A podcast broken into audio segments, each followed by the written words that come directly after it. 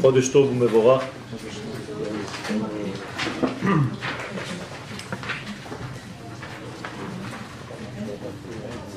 אנחנו משתדלים כל פעם אה, לא לדלג על אה, שיעור, וזה ממש אה, בריצות ובכל מיני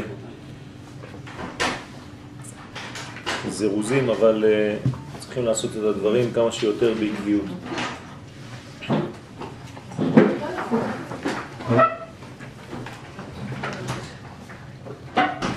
אנחנו נמצאים בתחילתו של חודש אב,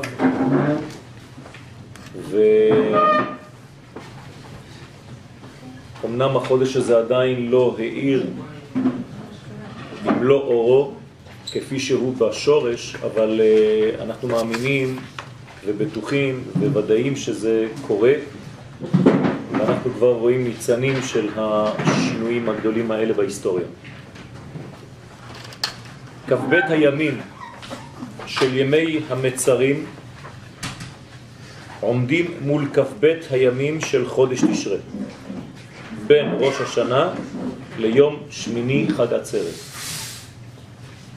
כלומר, יש כאן הקבלה שבכוונה הבאתי אותה בין 22 הימים, כולל, כן, שמיני חג עצרת, לבין ימי בין המצרים, שהם גם כן, כולל הימים, 22 ימים, וצריך להבין שחכמי הסוד, אם הם קישרו בין הימים האלה והאלה, זה אומר שיש מן המכנה המשותף ביניהם, ואנחנו צריכים לדלות מההשוואה הזאת בין הימים, בין ההקבלה הזאת, את השיעור הפנימי, את המסר שיוצא מה, מהקשר בין הימים.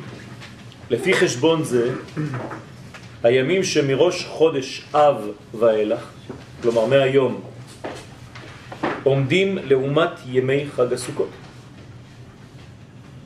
זאת אומרת שאם ימי בין המצרים זה כל התקופה מ-17 בתמוז עד תשעה באב, וזה מקביל בין ראש השנה לסוף סוכות, זה אומר שהיום אנחנו מתחילים בעצם חג הסוכות.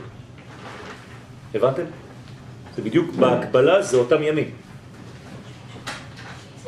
זאת אומרת שראש חודש אב, יש בו מיום טוב ראשון של חג הסוכות.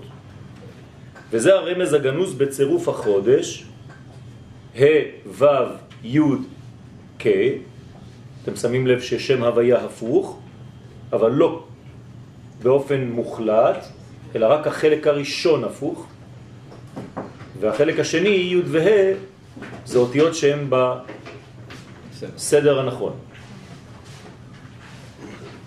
זה אומר שיש כאן רמז, למדנו כבר כמה פעמים שצירוף שם הוויה שמופיע בכל חודש בא להורות על המנגנון הפנימי שזורם, על האנרגיה הפנימית שזורמת במשך החודש הספציפי הזה. מבחינתנו, אם יש לנו בעצם אותיות ה' ו' י' ה', זה אומר לנו קודם כל שהכלים עומדים לפני האורות, בגלל שהסדר הנכון הוא י' כ' ו' כ', וגם בכלים עצמם יש היפוך, במקום ו' כ' זה ה'. אבל בחצי החודש אנחנו חוזרים לסדר שמופיע דרך האותיות י' וה'. זאת אומרת שבחמישה עשר לחודש אב, חצי החודש, ט"ו באב, יופיעו בעצם שתי האותיות י' ה'. שי' ה' זה בעצם האותיות של החוכמה והבינה, שהם רמז למה שאנחנו צריכים כדי לבנות בכלל בית פרטי, חתונה, ובית כללי, חתונה בין הקדוש ברוך הוא לבין כנסת ישראל, שזה גם כן גילוי של אותיות י' כ' בעולמנו, כשהקדוש ברוך הוא בעצם נושא לאישה את קלתו כנסת ישראל. עכשיו, מאיפה יוצא הצירוף הזה?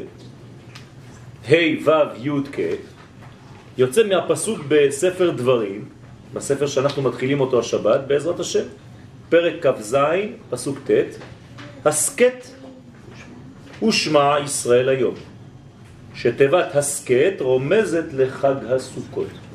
כלומר, אתה יכול לקרוא במקום הסקט הסוכות. במילים אחרות, אנחנו מתחילים היום את חג הסוכות שבתקופה שקודמת לחג הסוכות שאנחנו ניפגש איתו בחודש תשרה. מה זה אומר? אז יש הקבלה בין הימים. כלומר, שאותם כ"ב ימים של בין המצרים, מי"ז בתמוז עד תשעה באב ועד בכלל, מקבילים לכ"ב הימים שמראש השנה עד שמיני עצרת ועד בכלל. ולפי זה, התכונה הפנימית של הימים הפותחים את חודש אב היא תכונה של שמחה. שהרי איך נקרא חג הסוכות? זמן שמחתנו. זאת אומרת שהיום, בפנימיות העולמות, מתחילה תקופה של שמחה.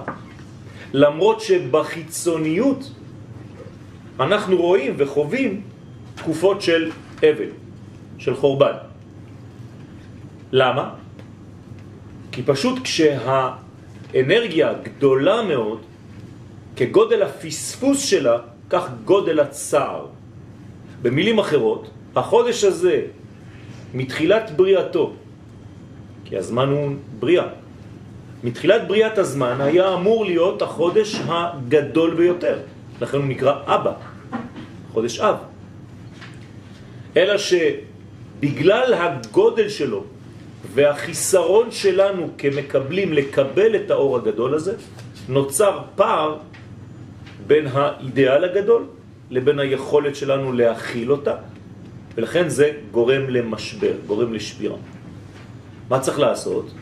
אז בינתיים מה שהקדוש ברוך הוא עשה זה שהוא הוריד את הווליום של האור הגדול של חודש אב.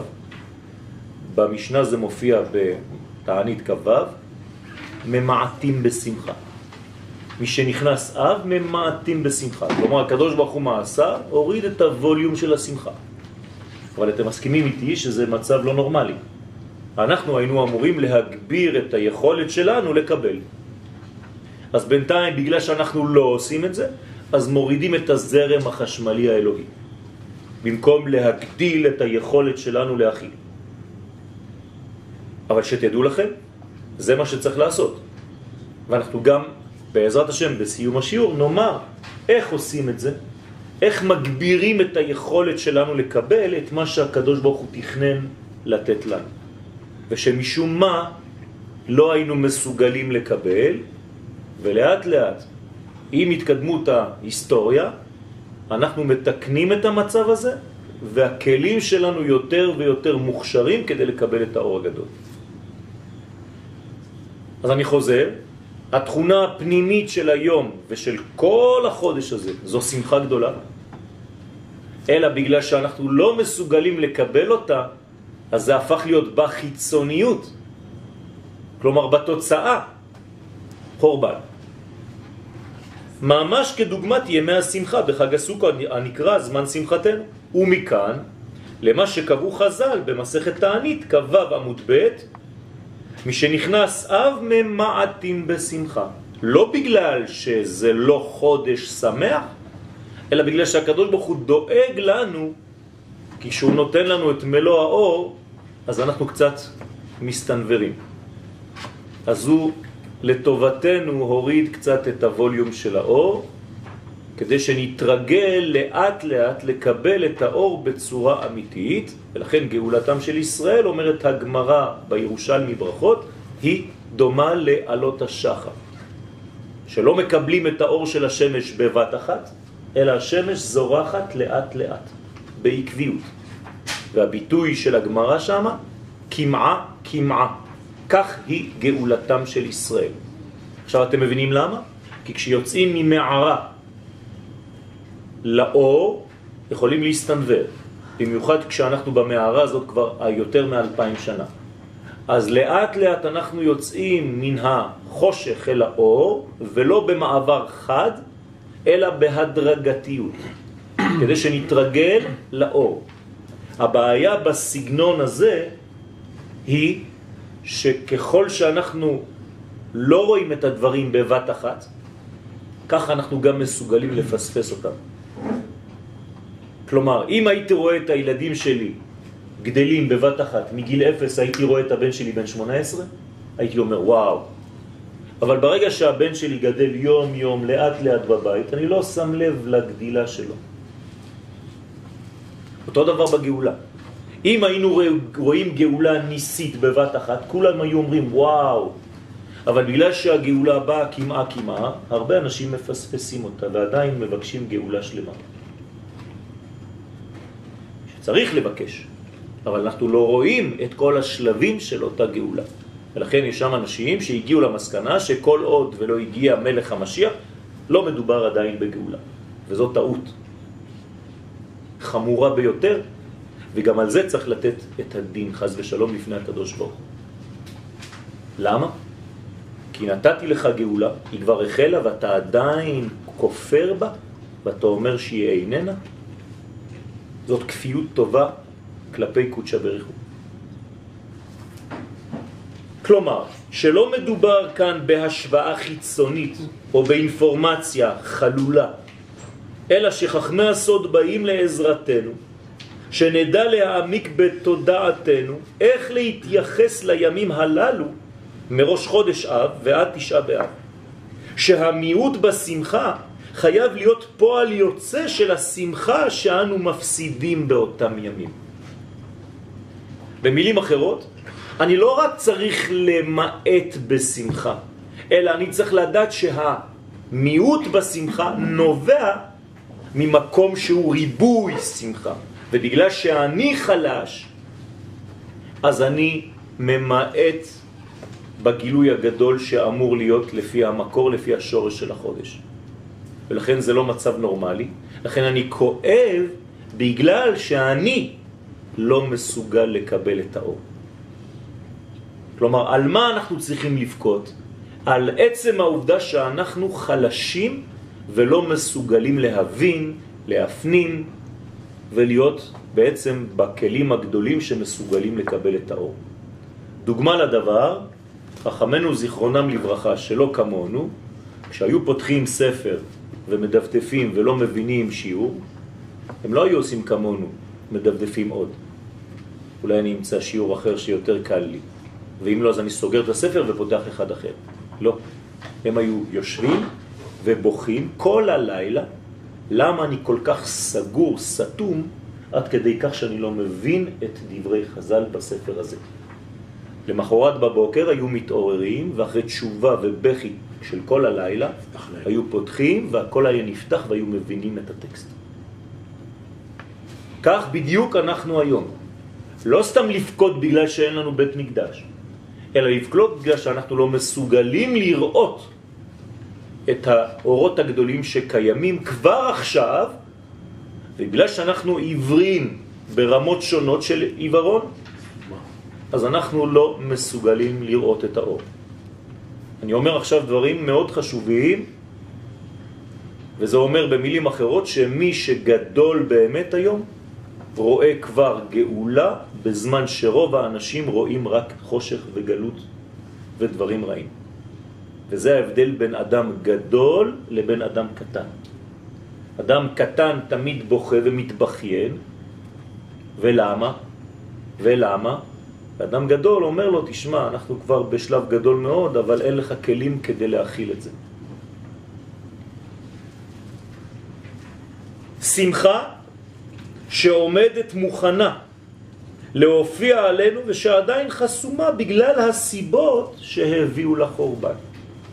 כאן המקום לומר את הסיבות, הסיבה המרכזית, שנאת חינם. כלומר, חוסר היכולת לראות שאתה ואני, שאת ואני נמצאים באותו שורש.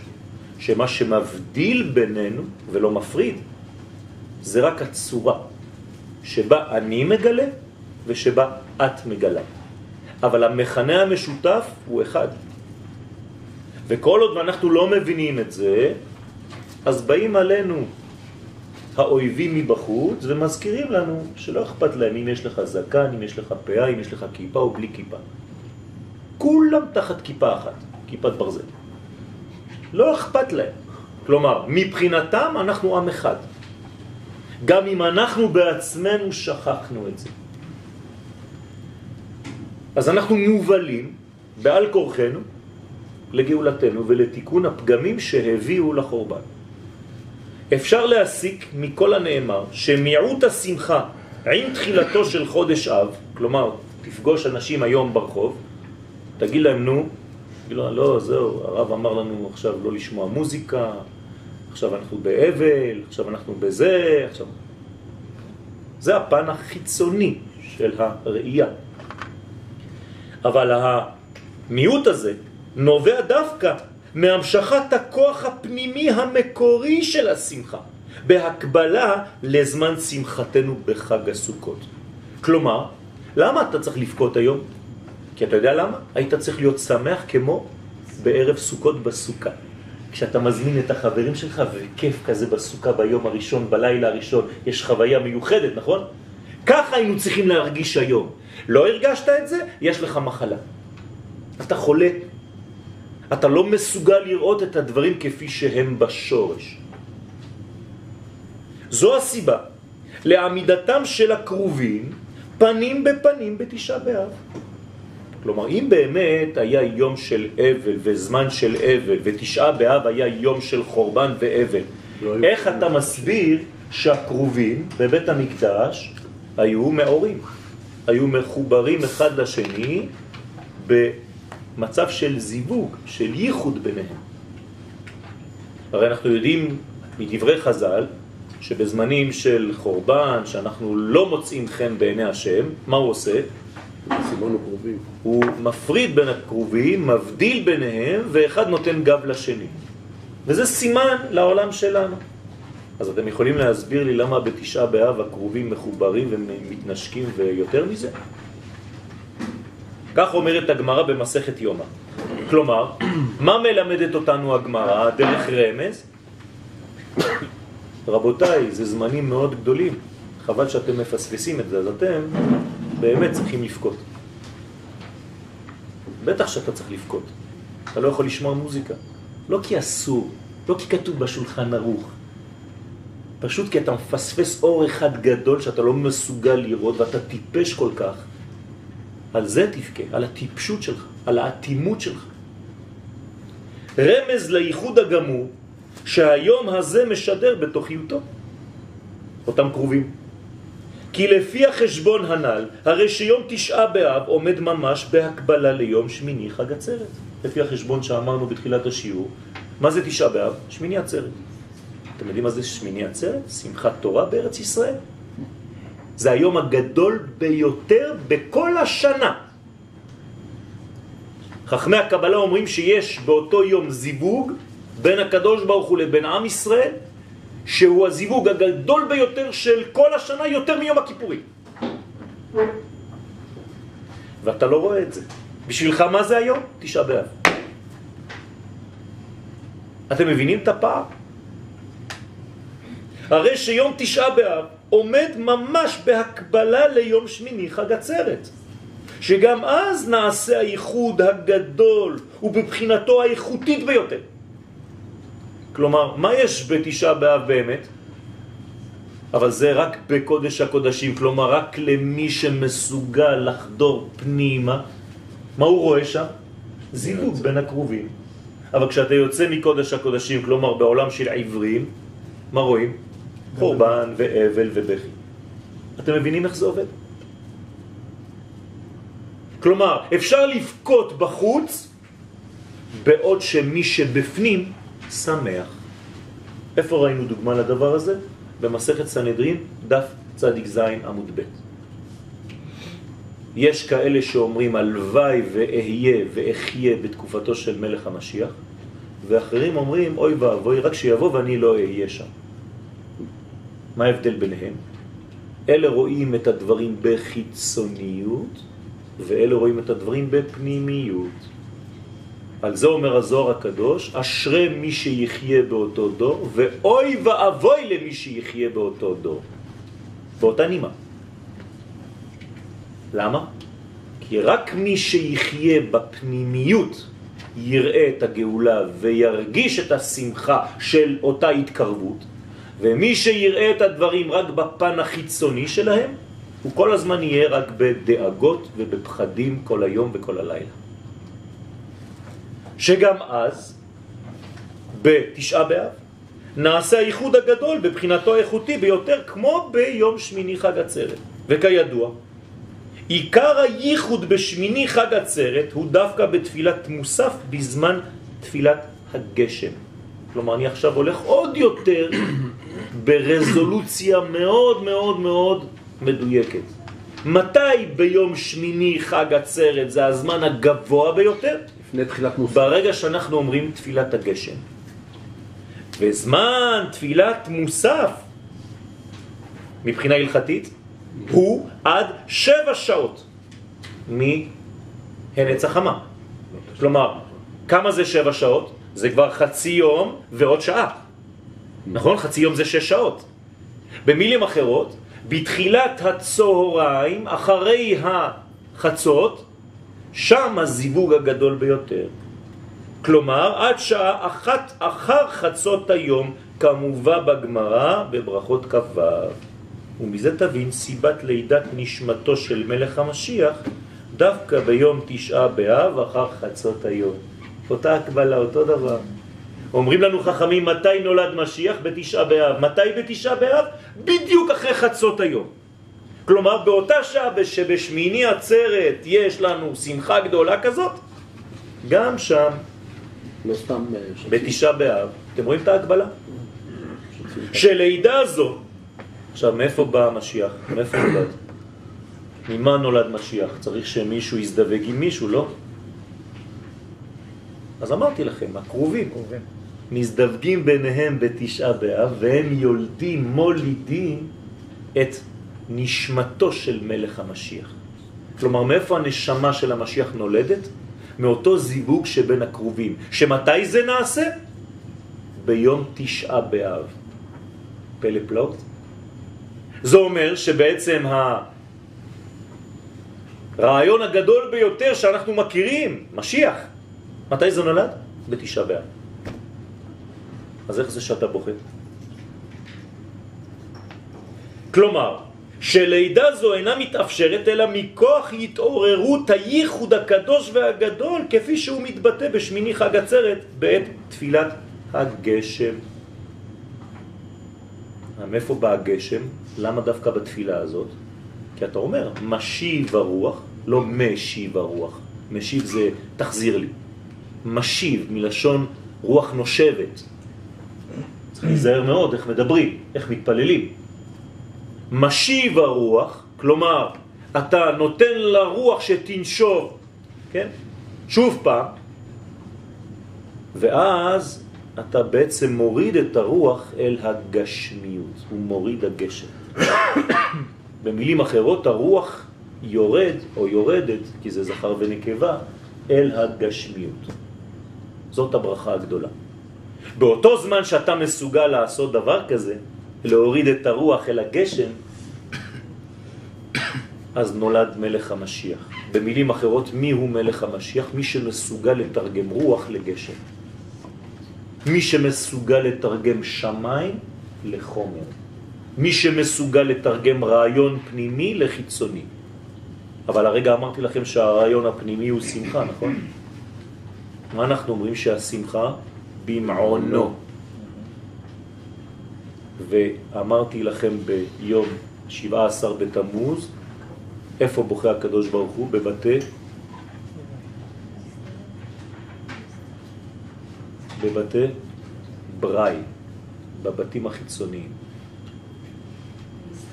כן, נכון, זה נסתר מעינינו, אנחנו לא מבינים את זה. כן? עכשיו, מפני מה הוא בוכה הקדוש ברוך הוא? מפני גבה.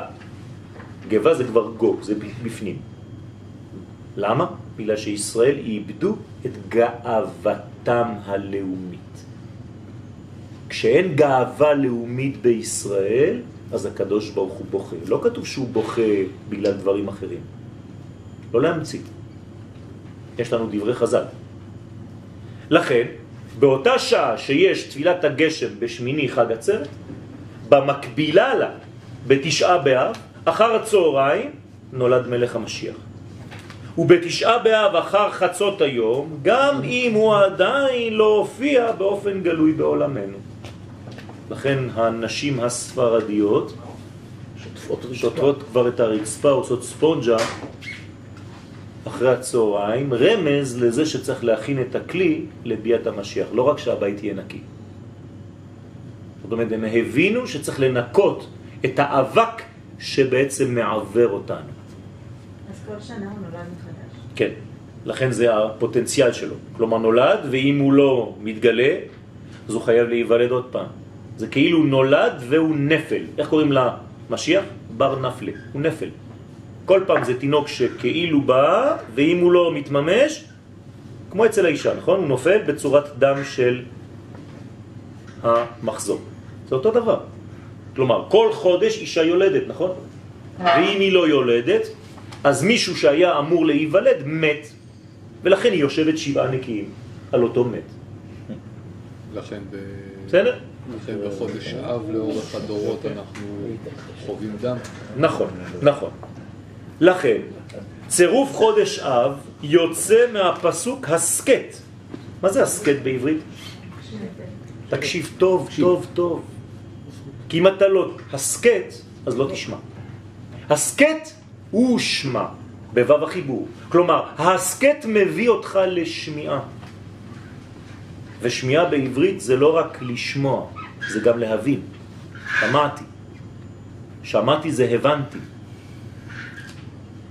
כמו בספרדית, entiendes. הסכת ושמע ישראל היום הזה הראשי תיבות של ה' ו' י' כ', אבל הפסוק ממשיך. מה זה היום?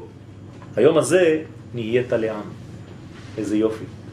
כלומר, בחודש אב, שאני לוקח משם את הפסוק של הצירוף של חודש אב, מודיע לנו הקדוש ברוך הוא בספר דברים, כ"ז, פסוק ט', ביום הזה, בזמן הזה, נהיית לעם. כלומר, מתי אנחנו מסוגלים להתגלות במלוא קומתנו כעם? בחודש אב. דווקא. דרך אגב, למה אנחנו בוכים כל כך בתשעה באב? על מה אנחנו בוכים? על חורבן בית המקדש? לא, לא, לא, לא, לא, לא, לא. זה מה שמבלבלים אתכם כל היום. זה בגלל שלא רציתם להיכנס לארץ ישראל, רבותיי. בגלל שחשבתם שאפשר ללמוד תורה בפריס, במדבר. ובאותו לילה שאמרתם אנחנו לא עולים לארץ ישראל, זה הפך להיות תשעה באב של כל הדורות עד החורבן והחורבנות. יפה, יפה. אז עכשיו צריך להפנים את זה עד שיקום דור חדש של גדולים, של רבנים, שבעזרת השם עם הקמת סנהדרין ישנו את כל הדברים, והדברים הולכים ונעשים בימינו, בעזרת השם. אני לא אומר שעדיין אפשר להיות. אמרתי שאנחנו צריכים בעולם הפנימי, אבל בעולם החיצוני המשודר כלפי חוץ, תסתכלי, עדיין האנשים לא ממש מבינים, אפילו כשאני מדבר עכשיו, יש אנשים שאומרים, אה, אל תגזים. הבנתם? כל פעם שאני אומר שמדינת ישראל זה ראשית צמיחת גאולתנו, אז אנשים מחייכים קצת. כי הם לא מאמינים במלוא מובן המילה בדבר הזה. וגם על זה הם עתידים לתת את הדין לפני הקדוש ברוך הוא. שכאמור, סליחה? אם אנחנו העם הנבחר, נכון? כן. אז למה אה, אנחנו לא קיבלנו את היכולת, יחד עם ההיוולדות שלנו, את היכולת לראות את כל מה שיורד לנו מלמעלה? קיבלנו, אבל עד שהדבר הזה מתגלה בנו, זה לוקח זמן. כי אתה לא יכול יש לך את הפוטנציאל של כוח הקיבולת, אבל הוא לא בא לידי מימוש. אבל הוא בא לידי מימוש רק אם אתה רוצה, כי אם לא, זה אונס. הקדוש ברוך הוא לא יכול להכריח אותי גם לרצות לעשות את הדבר הזה. אני צריך שזה יבוא ממך. מבינה? אם אין לי בחירה חופשית, אז זה לא נקרא רצון. זה כבר כפייה. ומלכותו ברצון קיבלו עליהם. אז לוקח זמן עד שהאנשים מתפכחים ועוברים מצד כזה של המתרס הפוליטי לצד השני. זה לוקח זמן. זה קורה. שכאמור, תיבת הסקט רומזת לחג הסוכות, כיוון שמראש חודש אב ואילך מתחילים להאיר ימי השמחה של חג הסוכות. ככה צריך להרגיש את זה בעולם פנימי. כלומר, מהיום אנחנו צריכים למלא את התוכן הפנימי שלנו בשמחה גדולה מאוד. והצער נולד מהפער בין אותה שמחה רצויה לבין אותה שמחה מצויה. הבנתם? על כן הייתה מיטתו של אהרון הכהן בראש חודש אב. כלומר, אהרון הכהן מת היום. למה? מה הביא לנו אהרון הכהן? אהבה בין אחד לשני. ענני כבוד, נכון? ענני כבוד. ענני כבוד זה רמז לחג הסוכות. הנה עוד רמז. אהרון הכהן, שמביא לנו בעצם את הסוכה, והיום זה יום טוב ראשון של סוכות, בפוטנציאל. אהרון הכהן, כשהדבר לא מתממש, גם הוא מסתלק באותו יום דווקא. הבנתם את העניין? למה אהרון הכהן נפטר מיטתו בראש חודש אב? כי ענני כבוד באו לישראל מכוחו של אהרון הכהן. ועניין הסוכה הוא רמז לענני כבוד שהיו בזכותו של אהרון. זאת אומרת שאתם רואים, ואני מנסה להראות לכם בכמה כיוונים שונים, שכל הדברים הולכים רק לכיוון אחד. אנחנו היום בחג הסוכות. כלומר, אנחנו עכשיו במוצאי יום טוב של חג הסוכות, נכון? אנחנו חוגגים שמחת בית השואבה אצל משפחת מרציאנו. מרציאנו. הבנתם, נכון? יש סוכה בחוץ. הרי אתמול בלילה זה היה סוכות, תחילת ראש חודש, עכשיו זה מוצאי יום טוב, מה אנחנו עושים במוצאי יום טוב? שמחת בית השואבה. זכיתם. בעולם פנימי. ואחר כך, דרך אגב, אם הייתי רוצה להמשיך, אבל זה ארוך מדי, אז לא רציתי. מה אנחנו אמורים לעשות הערב? כמו ביום מוצאי יום טוב של חג הסוכות, כלומר, לא שמיני עצרת, שמיני עצרת זה תשעה באב. לא, לשאוב מים. מים ממעייני הישועה, זאת אומרת לשאוב ושאבתם מים בססון ממעייני הישועה, שמחת בית השואבה. משם אפשר לשאוב רוח הקודש ולהיות בגדר של נביא היום. כלומר, מעכשיו עד מחר בלילה. תבקשו נבואה. ואחר כך, ביום תשעה באב, כלומר עוד שמונה ימים, זה כמו שמיני עצרת, נכון? בדיוק אותו דבר. אבל אצלנו עכשיו זה תשעה באב, שהוא זמן הייחוד הגמור. מה יהיה שם? זיווג. זיווג גדול מאוד בין הקדוש ברוך הוא לבין עם ישראל. חיבור אינטימי, שכל חיבור מוליד, ושם זה מוליד חבל על הזמן. מגיעים לבחינה של נהיית לעם לשם אלוהיך. כלומר, מה נולד? עם ישראל. ואיזה יופי. ואם כי עדיין לא נראית בגילוי או בגלוי ולעין כל גודלה של השמחה ושל הייחוד הנ"ל בימים הראשונים של חודש אב, כלומר היום אנחנו לא רואים את זה בגלוי. אם לא הייתי בא להגיד לכם, הייתי יכול לתת לכם שיעור אחר, נכון? הערב. מי שנכנס אב, ממעטים בשמחה ולהתחיל לבכות יחד עם כולם, כן? לא, זאת לא השיטה שלי. אני בסייעתא דשמיא מנסה לראות תמיד את נקודת הטוב שגנוזה אפילו במצבים הכי קשים. לא בגלל שאני, אמרו לי, תעשה ככה כי הם עצובים, כי כולם בדיכאון, כי כולם בלחץ, כי כולם במלחמות, כי כולם בזה, לא.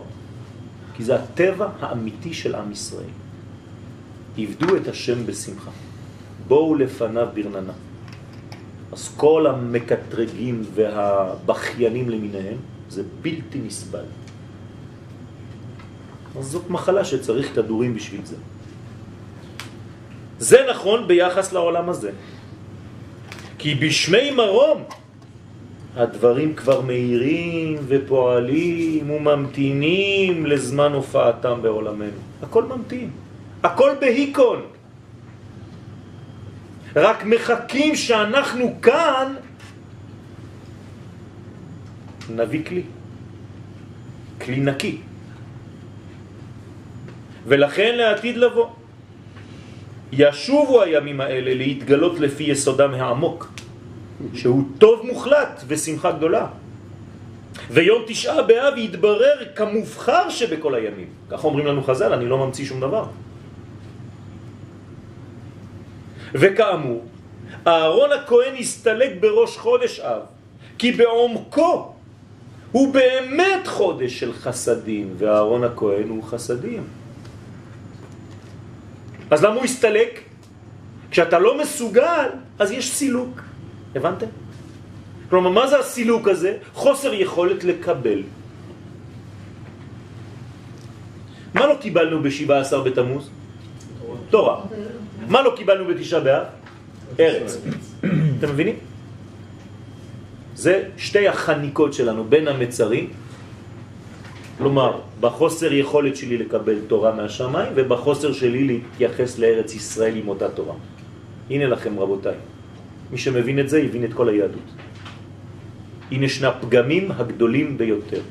חוסר רצון לקבל תורה ולהיכנס איתה לארץ ישראל. זה נקרא בין המצרים. ואפילו, כן, אז קראתי לזה ימי בין הסירובים. כן, ככה קראתי לזה. אני כותב שיעור על תשעה באב, על ימי בין המצרים, קראתי לזה ימי בין הסירובים. כן, פחד, יש פחדים, יש הרבה סיבות. ואפילו חסדים שהם נעלים יותר מאשר בחודש ניסן בעצמו, שהוא כולו חסדים. אומרים לנו חז"ל, אה, חודש ניסן קטן ביחס לחודש אב. דרך אגב, איך קוראים לחודש ניסן? חודש האביב. נכון, מה זה אביב? אב קטן. אביב קטן. לא אב. אב זה גדול, אביב זה קטן. אז מה, אתה בא לעשות לי השוואה בין פסח לבין חודש אב? עכשיו, אם תגיד את זה ברחוב למישהו, הוא יבלע אותך. כי הוא לא מבין. אבל חודש אב הרבה יותר גדול. הרבה יותר חסדים מאשר בחודש ניסן, שזה אביב קטן.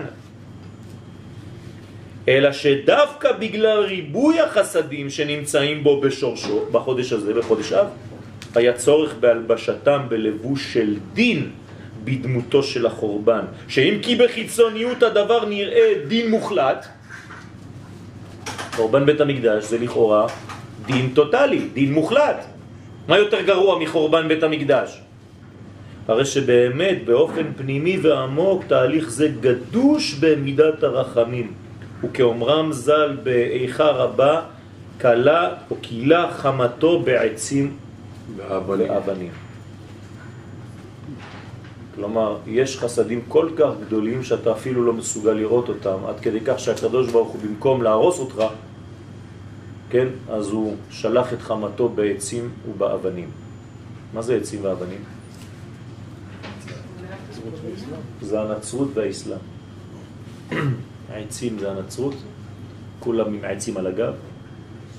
דרך אגב, כל יהודי שעושה ככה, כשמדברים איתו, הוא עכשיו כאילו נדשק את הצלב, כי הוא נוגע בעץ של הצלב של יימח שמו וזכרו. והאבנים זה המקה, מסתובבים סביב האבן. אז עץ ואבן זה בעצם נצרות ואסלאם. ועל כן תמצא במסכת יומא דף נ"ד, סליחה? כל הביתים שלנו מעצבן. לא, אבל אנחנו לא עובדים אותם. אתה לא עובד את זה. אתה לא עובד לעץ ולאבן. אתה לא בא כל היום ומנשק את האבנים, מנשק את העצים. זה, זה לא הופך להיות אידיאל בשבילך. בסדר? זה אמצעים. הם הפכו את האמצעים לאידיאל. שהקרובים היו כאמור בייחוד ביניהם. כן, כך אומרת הגמרא ביום הנ"ד. והרי ידועים דברי חז"ל שבעת זעם עליון היו הקרובים הופכים פניהם זה מזה, ובהכרח שאם הם היו בעצם בזיווג, שבפנימיות היה כל חסד ורחמים ורצון. ולעתיד לבוא, כשתתגלה האמת הפנימית, זה עכשיו רבותיי, עכשיו זה לעתיד לבוא. כלומר, מי שכתב את זה, כן, אני כתבתי את זה, אבל רבותינו שכתבו, שכל פעם שהם אמרו לעתיד לבוא, אה, תמיד זרקו את זה לעתיד, כאילו זה לא היה שם. אבל העתיד שהם דיברו עליו זה ההווה שלנו. כלומר, אני צריך לכתוב היום, ולהווה שבא, ולעת עתה, כן? נכון להיום, הוויה כן? יהיו הרחמים מגולים. שמעתם על אותו יירוט של כיפת ברזל? שהיה אמור ליפול על העזריאלי? וירו שלושה יירוטים ופספסו ועשר שניות לפני שהטיל נפל פתאום קמה רוח שאנשים שהיו באזור אמרו הכל עף והטיל כאילו זז עד הים. הם אמרו את זה בעצמם. הקדוש ברוך הוא פלאות. עוזר לכם לאיזה אסטרטגיה.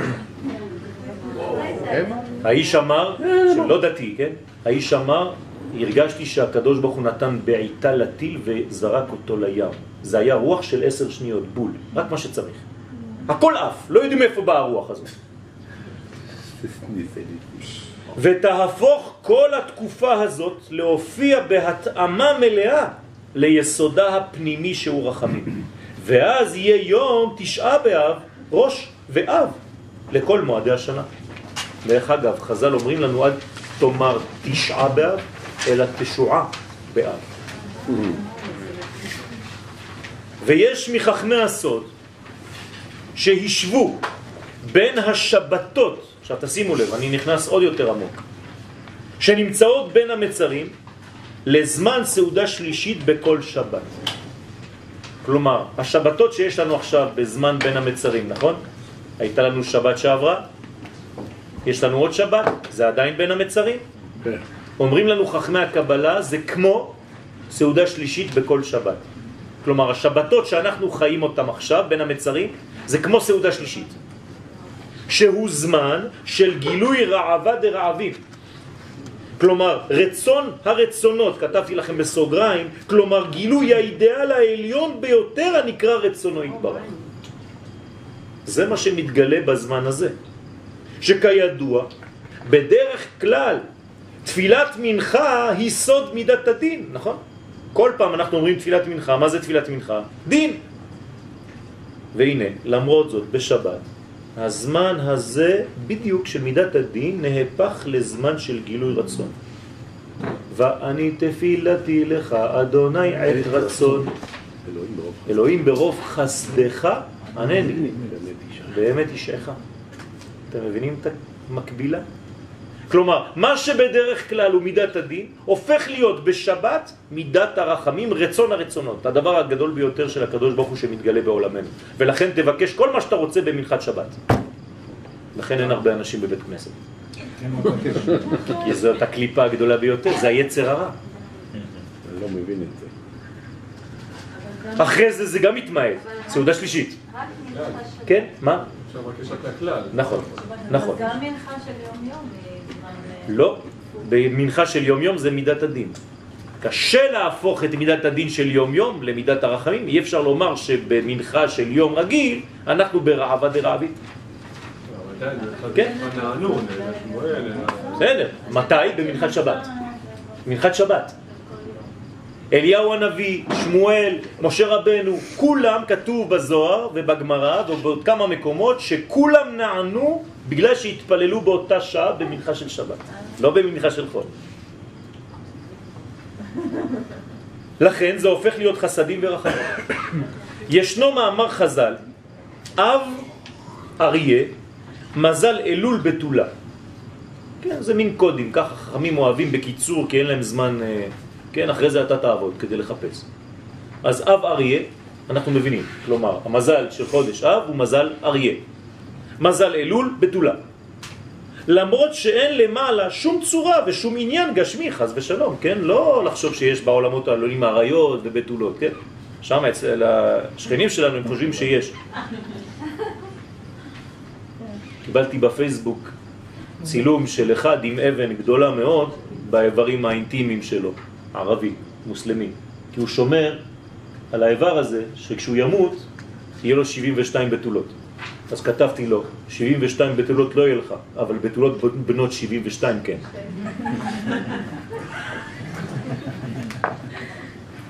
ישנם רמזים על מה שקורה בעולמות האידיאליים דרך האותיות הקדושות, ומהן אנו למדים איך השם יתברך מנהיג את עולמנו, עולמו, לפי המזלות המופיעים בסדר חודשי השנה. אז כשאתה אומר אריה, זה אותיות, א', ר', י' וה'. זה מה שמעניין, אל תתחיל לחשוב שזה איזה מין... אה, אין שום דבר בשמיים, אין צורות, חז ושלום. וחז"ל קבעו לפי התכונה הרזית של החודשים כי חודש המיועד באופן ממשי לפעול בו כדי להתקרב יותר לערכי השמיים הוא דווקא חודש אב. הנה לכם. כלומר, מה זה להתקרב? תשובה.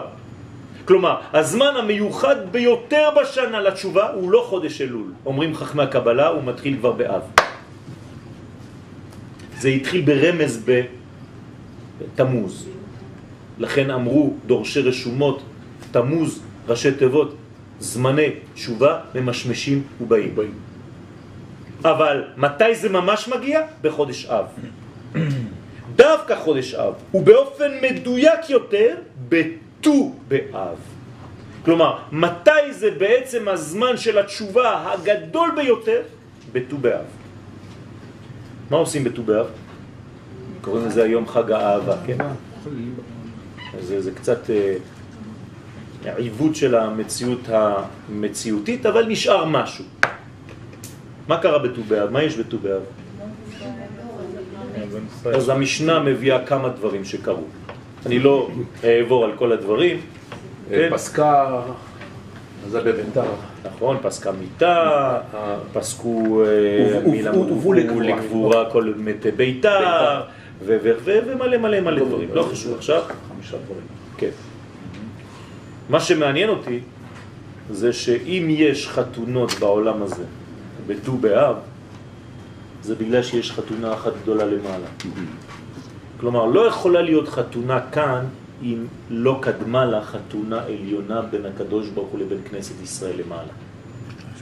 צריך להבין טוב טוב את הרעיון הזה.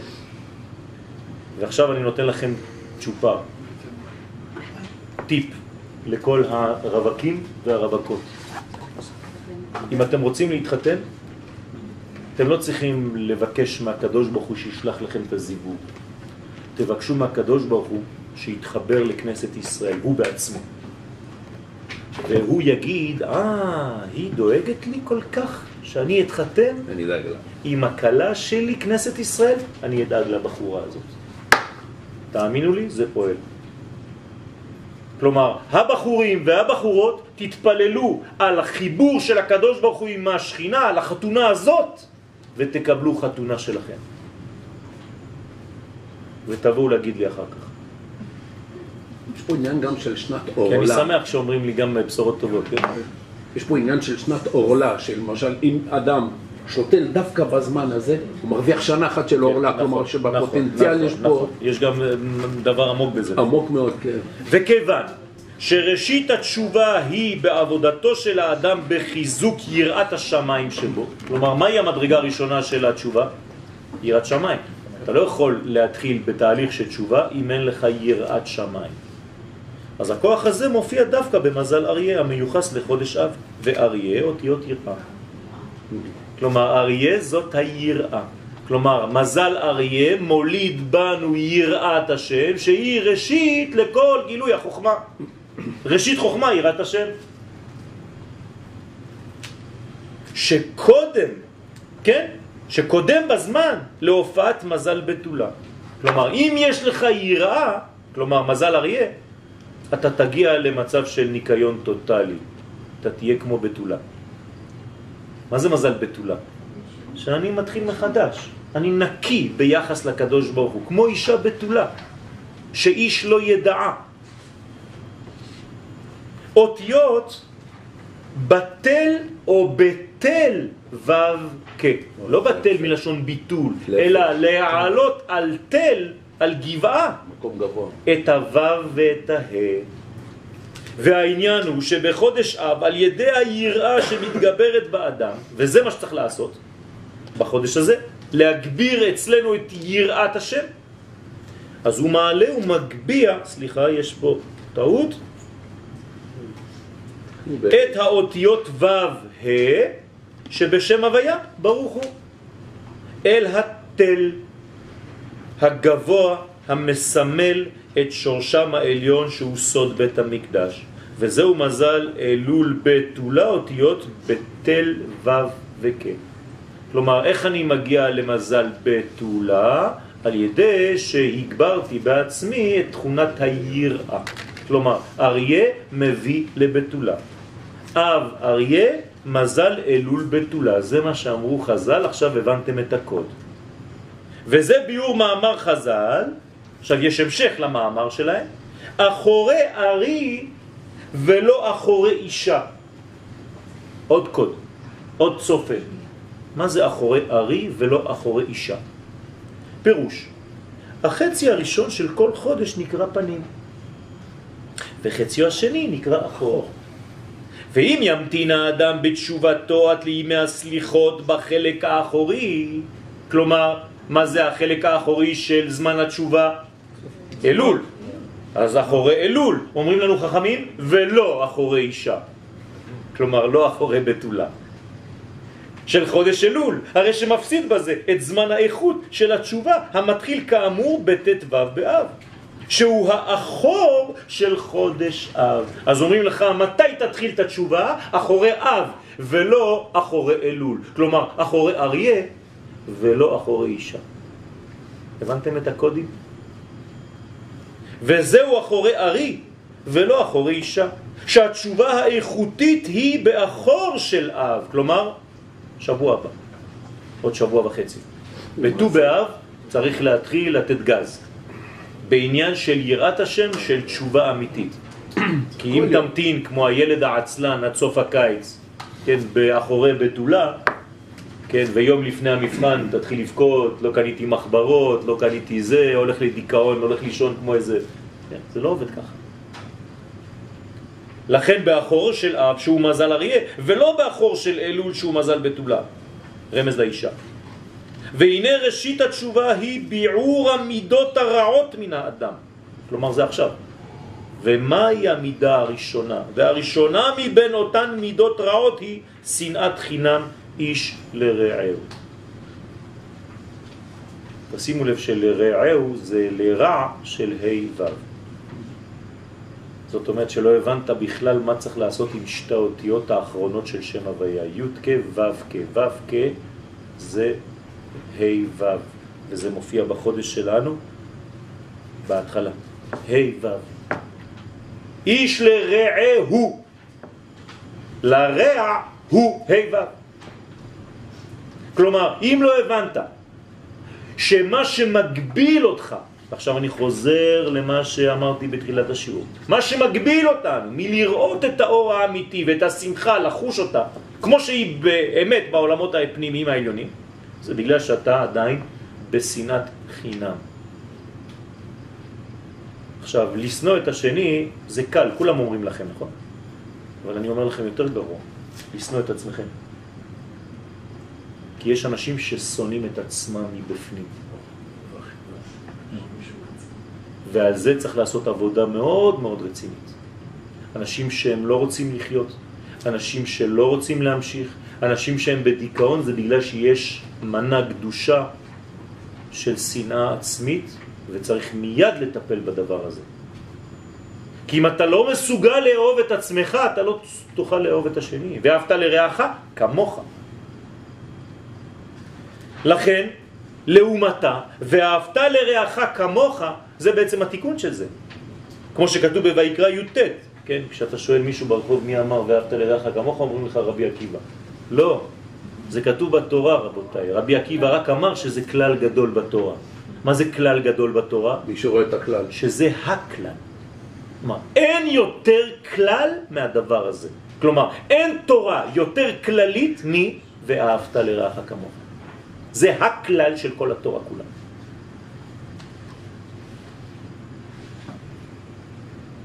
בסדר? יש בעניין הזה סודות עמוקים שאין לנו עכשיו את המקום לפתוח את זה, אבל זה, זאת הנקודה המשמעותית ביותר.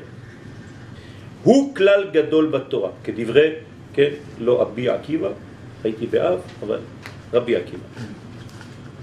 מחילה, אני כותב את השיעורים ככה ביום, כי אסנת ביקשה ממני אתמול, אז אמרתי לה, טוב, עוד לא כתבתי. אז כתבתי את זה לפני כמה שעות. ובאמת ראינו כי בעבור שנאת חינם חרב בית המקדש. הייתה שנאה שקדמה לחורבן, נכון? שנאה לארץ ישראל. הרי זה מה שהביא לחורבן. בזמן המרגלים במדבר. לא רצו להיכנס לארץ. בגלל זה אנחנו בוכים עד היום. מה אתם חושבים? זה מצחיק אותי כשאני רואה אנשים שנותנים שיעורים על תשעה באב ואף אחד לא מזכיר, אף אחד לא מזכיר את זה. למה? הולכים רק על התוצאה. חורבן בית המקדש. רגע, רגע, רגע, מאיפה זה התחיל? אה, חטא המרגלים. בלילה ההוא בכיתם? אני קובע לכם בכייה לדורות, ככה אמר הקדוש ברוך הוא. אתם בוכים, אתם מתלוננים על ארץ ישראל? אתם חושבים שזה סתם דבר? אני לומד תורה פה, אני לומד תורה שם. מה הבעיה? העיקר שאני לומד תורה.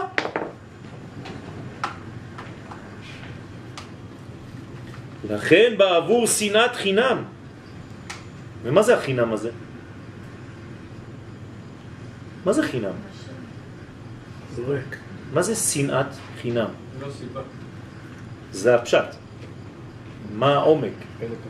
החלק שבנו שנקרא חינם. זה שאנחנו לא עשינו כלום כדי לקבל אותו, הנשמה. כלומר, כשאני שונא חז ושלום את החלק שנקרא אצלך חינם, זה הפגם הגדול ביותר. כי אני שונא את האלוהי שמחיה אותך. אוי ואבוי. זה נקרא שנאת חינם. הבנתם? אפשר לחזור על זה? כל אחד מאיתנו יש לו דבר שהוא קנה ויש דבר שהוא קיבל חינם.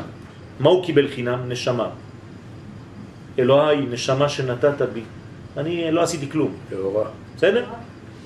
זה נקרא חינם. כשאני שונא איש או אישה מעם ישראל, את מה אני שונא? את הקדוש ברוך הוא שנמצא בו, את החינם הזה. זה נקרא שנאת חינם. אתם מבינים למה אני אומר כל פעם שהצדיקים הגדולים היום זה חיילי צבא הגנה לישראל? כי הם הולכים לקרב באהבת חינם, בלי לעשות חשבון, באהבה טוטלית שלמה. שאלו צוות שלם שנכנס אתמול חדש, מתגייסים. אתם חושבים שמדינת ישראל מחזירה ללוחמים מה שמגיע להם באמת? בחור צעיר, בן 18, אמר, אני לא מחכה לשום דבר, אני הולך כדי להילחם על העם שלי, על הארץ שלי ועל העקרונות שלי. הוא לא אמר תורה, אבל זה מה שזה אומר. זה אותו דבר, רבותיי. אין אדם שיכול להגיע לקרסול של אותו ילד. זה נקרא שנאת חינם. אז בגלל זה חרב בית המקדש. ולא ייבנה מחדש,